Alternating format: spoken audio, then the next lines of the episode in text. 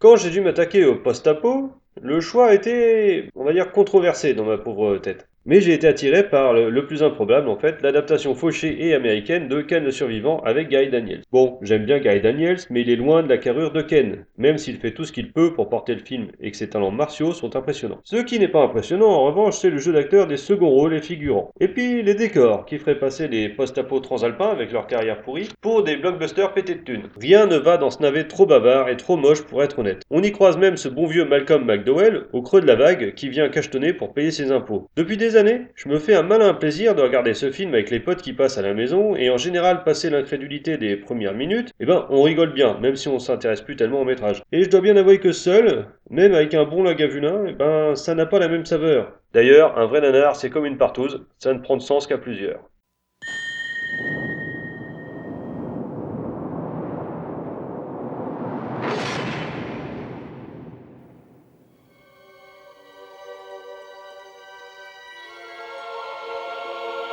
Tu es venu pour me tuer.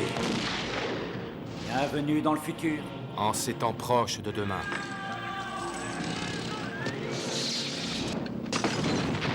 Un nouvel ordre est en place.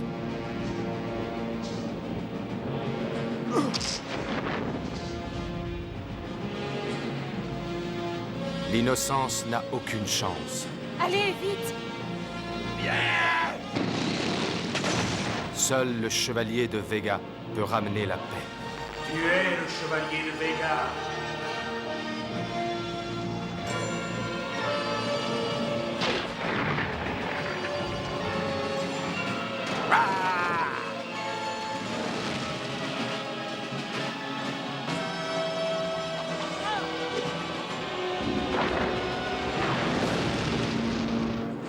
Je suis là pour mettre fin à tes projets.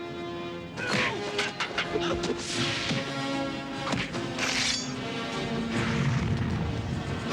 vas mourir. Arrêtez